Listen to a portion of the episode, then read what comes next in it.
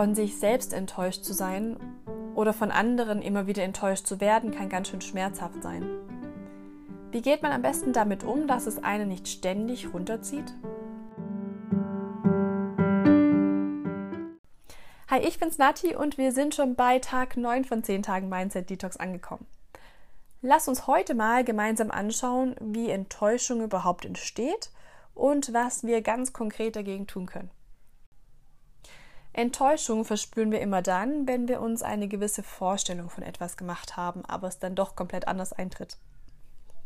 Man erwartet zum Beispiel ein bestimmtes Geschenk und erhält ein anderes.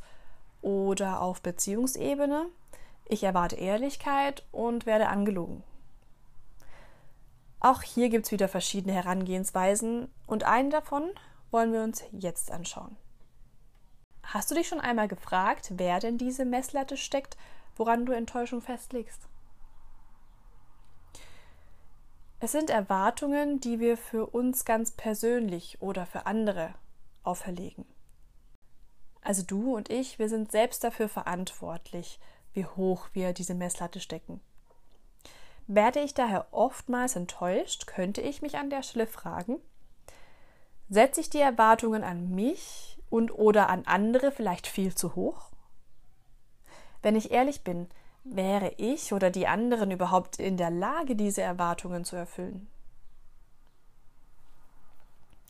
Wie wäre es vielleicht damit?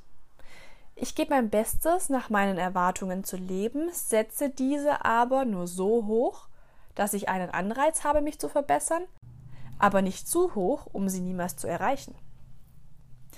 Ausgeglichen mit Erwartungen umzugehen, hilft nicht nur dir selbst, zufriedener mit dir zu sein, sondern auch im Umgang mit anderen.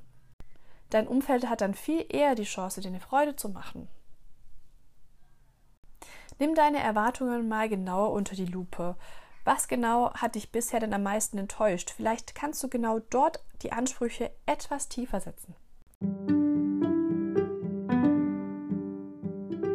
Viel Erfolg bei dieser Übung und wir hören uns morgen noch ein letztes Mal zu dieser Folge 10 Tage Mindset Detox und ich freue mich auf jeden Fall auf dich.